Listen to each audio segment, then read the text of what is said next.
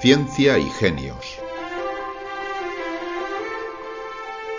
Un espacio de cienciaes.com para divulgar el lado humano de las grandes mentes que hicieron posible el avance científico.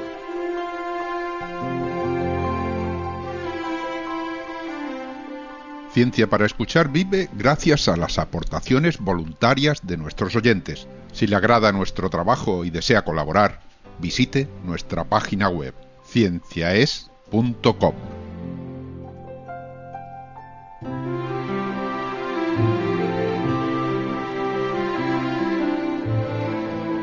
Alexander Graham Bell es conocido en todo el mundo gracias al invento del teléfono. Sin embargo, hizo mucho más que eso. A su faceta de inventor se suma la de profesor y la de científico, influenciado por su padre, una persona dedicada al estudio del habla, y por su abuelo, quien le enseñó a dominar las técnicas de la locución. El propio Alexander reconoce que una buena parte de su infancia estuvo ligada a la acústica, pero inventó muchas cosas más.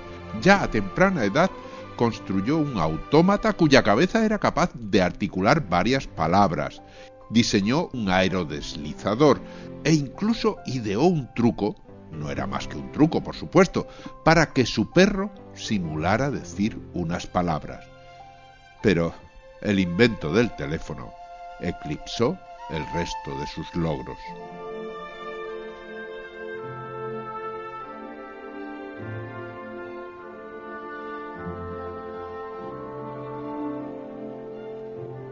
Anoche hablé con Tom. Me llamó aquí, a Badek Bay, un lugar que me ha servido para esquivar la fama y ahora, en estos últimos años, para ordenar recuerdos de una vida dilatada y venturosa. He hablado con mi antiguo ayudante muchas veces, pero anoche su llamada me perturbó. Intuyo que no nos volveremos a ver, y por eso, antes de colgar, me despedí con la frase ya histórica que pronuncié hace casi 50 años. Watson, ven, por favor. Te necesito.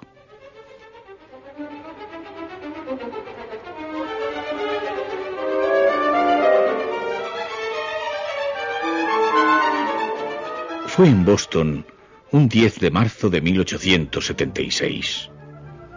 Tom Watson y yo llevábamos muchos meses trabajando en un invento revolucionario, un aparato capaz de transmitir la voz humana mediante la electricidad.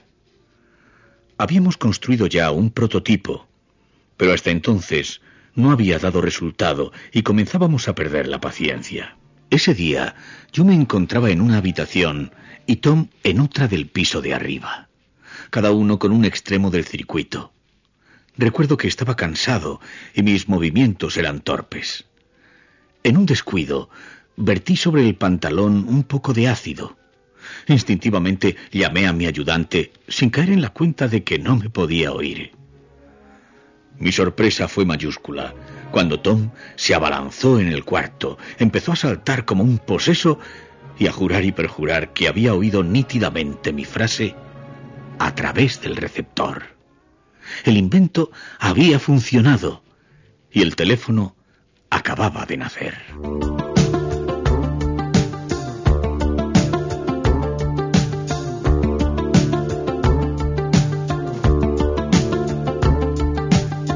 Lo cierto es que ambos formaban un gran equipo.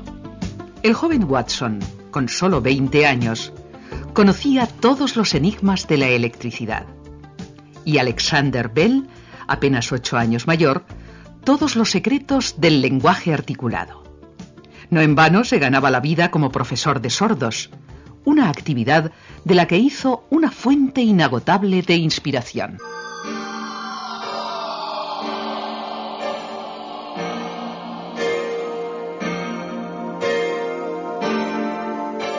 Desde muy joven me intrigó el misterio del sonido de la voz. Un milagro que nace de una vibración, la de las cuerdas vocales, que se manifiesta gracias a otra, la del tímpano, y que viaja en el soporte intangible del aire. Me preguntaba si no habría una forma de copiar, con medios artificiales, ese complejo mecanismo. Y efectivamente lo había. Consistía en fabricar un dispositivo, al que llamé diafragma, que imitara la membrana del oído humano. En un extremo del circuito, el emisor, coloqué un diafragma que recibía las ondas sonoras y las transformaba al vibrar en señales eléctricas. En el otro extremo, el diafragma del receptor realizaba la operación contraria. Recibía las señales eléctricas y al vibrar recuperaba el sonido original.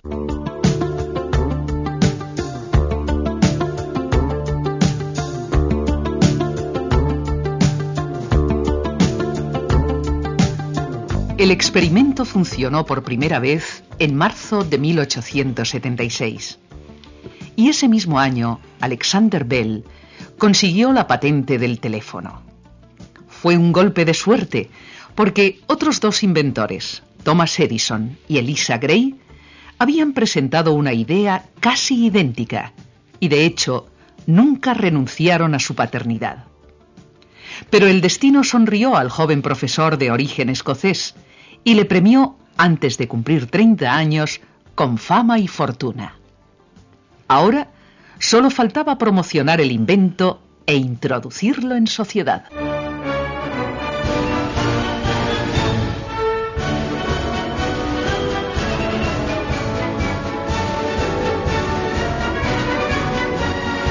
Lo presenté oficialmente en la exposición de Filadelfia del 76 y fue la gran sensación impresionó muy especialmente al emperador Pedro II de Brasil, cuyos elogios fueron puntualmente recogidos por la prensa.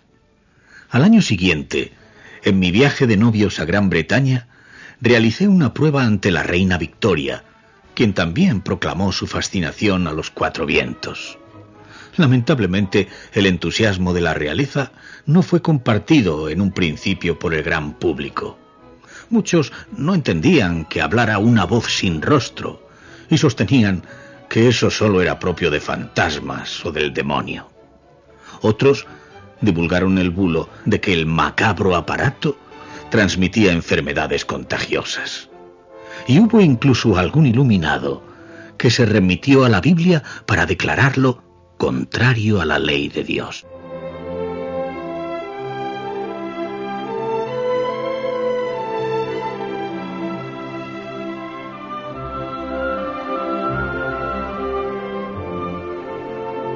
Pronto se superaron las reticencias y el teléfono se impuso en todas partes. Curiosamente, solo su creador, Alexander Bell, le dio la espalda. A los dos años de haberlo patentado, afirmó textualmente que estaba harto de él y decidió consagrarse a otros menesteres de la ciencia. Compró una casa de verano en Baddeck Bay, Nueva Escocia, e instaló un impresionante laboratorio del que salieron muchos y muy curiosos inventos.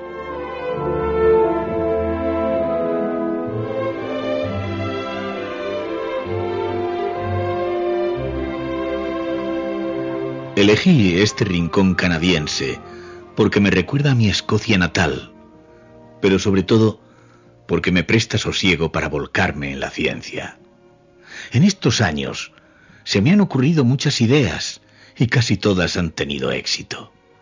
Inventé el audímetro para medir la capacidad auditiva y el fotófono, un aparato aún imperfecto que transmite el lenguaje mediante la luz.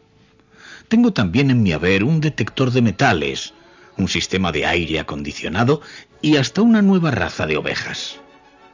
Pero mi gran pasión en estos últimos tiempos es la navegación, tanto por mar como por aire. He diseñado centenares de cometas, algunas capaces de transportar a un hombre. Y he creado una lancha que se desliza por encima del agua y que ha batido ya, con 113 kilómetros por hora, el récord mundial de rapidez. También me he tomado muy en serio la divulgación de la ciencia. He fundado una revista, Science, y con un grupo de colegas, una sociedad cultural, la National Geographic, a las que auguro un futuro muy brillante.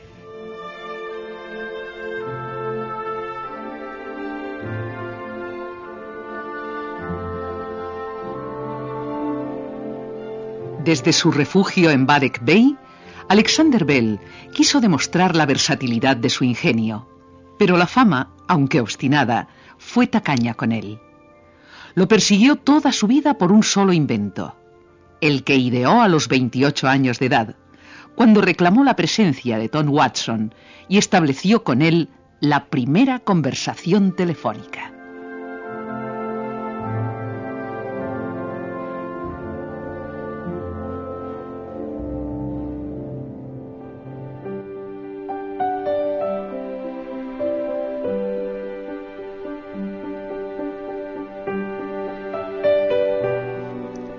Escuchado ustedes Ciencia y Genios. Ciencia para Escuchar les ofrece 10 programas de divulgación científica, todos ellos accesibles desde nuestra página web cienciaes.com. Visítela y si le agrada nuestro trabajo, colabore con una donación al mantenimiento de Cienciaes. Gracias. Cienciaes.com. Ciencia para escuchar.